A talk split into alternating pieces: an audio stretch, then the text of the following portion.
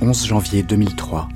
Elle a disparu jeudi en sortant de l'école et depuis plus aucune trace d'Estelle. La fillette de 9 ans reste introuvable. À Guermantes, en Seine-et-Marne, là où elle habite, l'inquiétude grandit. Estelle a-t-elle été enlevée ou s'est-elle noyée dans l'un des plans d'eau du quartier? Toutes les hypothèses restent valables. La fillette a quitté l'école à 18h jeudi après l'étude. Un quart d'heure plus tard, une passante apercevait la fillette près d'une boulangerie. Et depuis Salamandaoui, c'est le mystère. Elle habite à quelques centaines de mètres de là et elle a l'habitude de parcourir le trajet toute seule.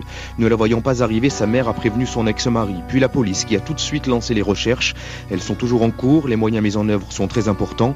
Une compagnie de CRS, une brigade équestre, deux brigades canines, plus de 100 hommes au total qui quadrillent les environs en rang serré. Ils fouillent notamment les bois alentours et sont guidés par un hélicoptère qui survole le secteur. Les parents d'Estelle écartent l'hypothèse de la fugue. Les enquêteurs, eux aussi, pensent plutôt à un accident ou bien à un enlèvement. Un appel à témoins a été lancé quand elle a disparu. La petite fille portait une doudoune bleu marine et une salopette en jean. Estelle, disparue. Chapitre 2 L'enquête de la police. Premier épisode.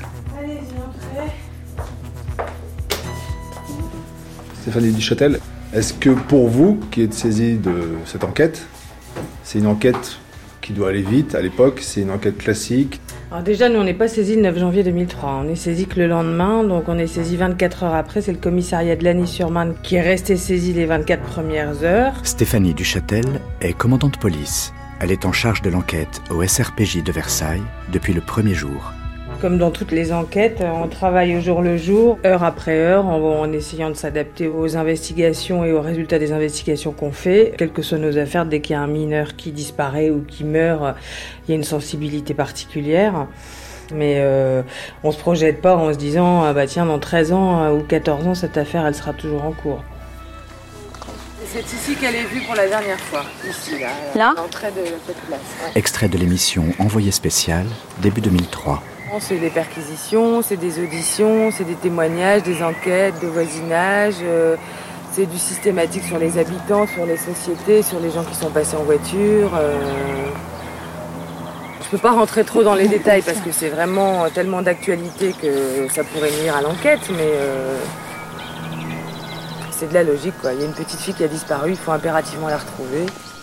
Là, euh, on s'est dit que localement, il fallait absolument euh, être le plus rapide possible pour éliminer ou foncer dans une piste locale. C'est un classique, c'est ce qui s'appelle, il me semble, la technique de l'escargot, c'est-à-dire qu'à partir d'une victime, on tourne autour d'elle par cercle en s'éloignant de plus en plus euh, d'elle, tant qu'on n'a pas trouvé d'éléments qui peuvent nous ramener un auteur. Donc, Estelle Mouzin, c'était d'abord Guermantes, c'était d'abord la famille Mouzin, ses parents, ses oncles et tantes, ses familles euh, ses voisins, et puis après on a élargi le cercle géographiquement, euh, familialement, amicalement, et puis, euh, et puis malheureusement sans résultat jusqu'à maintenant. Est-ce que vous avez un lien affectif à cette affaire? Le dossier Mouzin, euh, oui, j'y ai un attachement particulier parce que c'est une petite fille qui a disparu, parce qu'elle a laissé des parents et une famille désespérée, malheureusement, et qu'on aurait bien aimé euh, pouvoir au moins dire aux parents, ben, on a retrouvé votre fille. Ne serait-ce que ça, hein, même si on n'arrête jamais euh, l'auteur de son enlèvement ça aurait été quand même déjà une satisfaction de la retrouver elle. Après, au niveau, euh, comment dire, au niveau sentiment, je ne veux mettre aucun sentiment dans l'affaire Mouzin parce que ce serait trop dur, quoi. Enfin, franchement, euh, Monsieur Mouzin m'a offert le bouquin qu'il a écrit euh, sur la disparition de sa fille. J'en ai lu deux pages et j'ai pleuré pendant deux pages. Au niveau perso, je ne peux pas m'intéresser à l'affaire Mouzin. C'est trop dur. Dans mon boulot de flic, il n'y a pas de problème, mais il faut que je reste ultra professionnel, sinon je ne peux pas l'assumer. Il y a des dessins d'enfants dans votre bureau? Bah oui, il y a même des photos d'Estelle, normalement. Il y a une photo d'Estelle là-bas. Ouais. Ah bah oui, j'ai des enfants, oui, euh, qui savent que je cherche Estelle depuis longtemps, ouais et qui savent que leurs parents sont un peu parano et leur disent de faire attention quand ils vont à l'école, quand ils reviennent de l'école, quand ils vont au tennis, quand ils reviennent du tennis, quand ils ouvrent la porte. Euh. Ah oui, non, mais de toute façon, c'est un dossier euh, qui a influencé nos vies.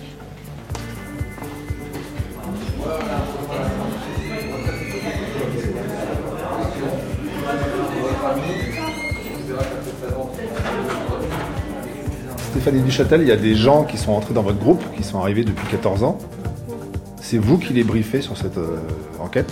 Comment est-ce que vous les mettez au courant en fait, tous les collègues, euh, c'est vrai qu'il y a eu énormément de turnover au niveau des enquêteurs de la crime depuis toutes ces années. D'ailleurs, il reste, euh, à part moi, plus personne du groupe d'origine.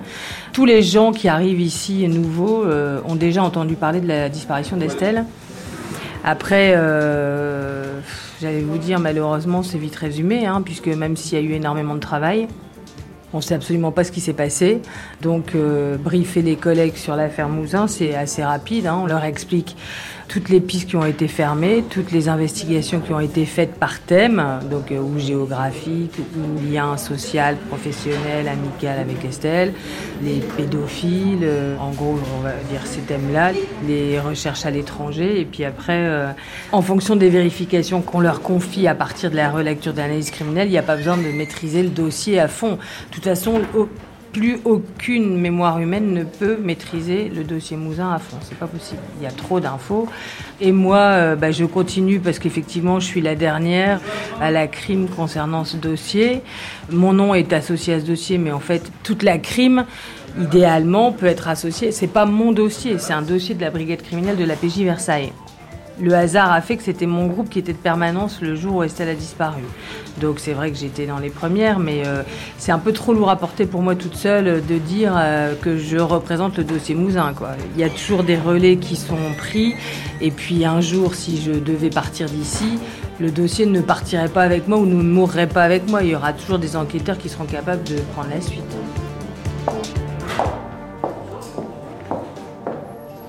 Stéphanie Duchâtel, vous êtes allée nombreuses fois sur les lieux de la disparition d'Estelle.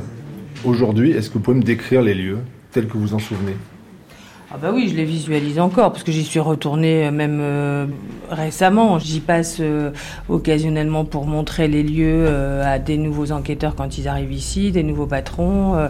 en fait, Guermantes, c'est une petite ville un peu dortoir avec pas mal de pavillons assez cossus et puis une vie, en tout cas une vie locale des soirs de semaine comme le 9 janvier, visiblement assez inexistante parce que le soir de la disparition il y avait personne dans les rues. Alors il faisait froid, il neigeait, il gelait. C'est vrai que c'était des conditions euh, épouvantables au niveau de la météo, mais euh, c'est plutôt une commune assez euh, calme. 2003. On est en train de recenser les habitations dans lesquelles on va rencontrer systématiquement les habitants. Vous pensez que les habitants n'ont pas encore tout dit? On pense qu'il faut solliciter les gens euh, le plus possible et que euh, le renseignement n'arrivant pas forcément à nous, il faut qu'on aille le chercher systématiquement à la source. L'hypothèse que vous formulez, s'il y en a une, quand vous arrivez sur place, c'est Estelle a été victime de quelqu'un qui passait en voiture, Estelle a été victime de quelqu'un du village, Estelle a été victime d'un familier. En fait, quand on arrive, on n'a pas vraiment d'hypothèse. On a la certitude que la gamine a disparu euh, et qu'il faut la retrouver le plus rapidement possible. Après, des possibilités de disparition, il y en a plusieurs. Hein.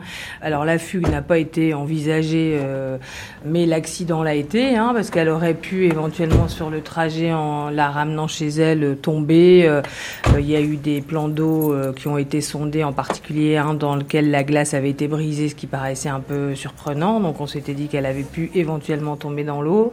Après, la piste, oui, alors c'est celle d'un, ce qu'on appelle un prédateur sexuel qui a pu passer par là et l'enlever. Il y a aussi, euh, il y en a qui le pensent dans notre entourage, la piste de l'accident. Hein. Il y a des collègues euh, ici qui pensent qu'elle a pu être victime d'un accident de la circulation et que la personne qui l'a renversée a paniqué et au lieu d'appeler des secours, a emmené Estelle, euh, je ne sais pas pour quelle raison. Et puis euh, il y a la piste du familier, effectivement. Alors le familier, euh, la première personne qu'on avait ciblée, c'était la marraine de cœur d'Estelle qui habitait tout près, qui était une femme un petit peu particulière, dont Estelle était très proche. On est allé la voir, on a fouillé chez elle à plusieurs reprises, on l'a exclue, comme on a exclu d'ailleurs tous les familiers d'Estelle et tous les voisins et tous les habitants de Guermantes.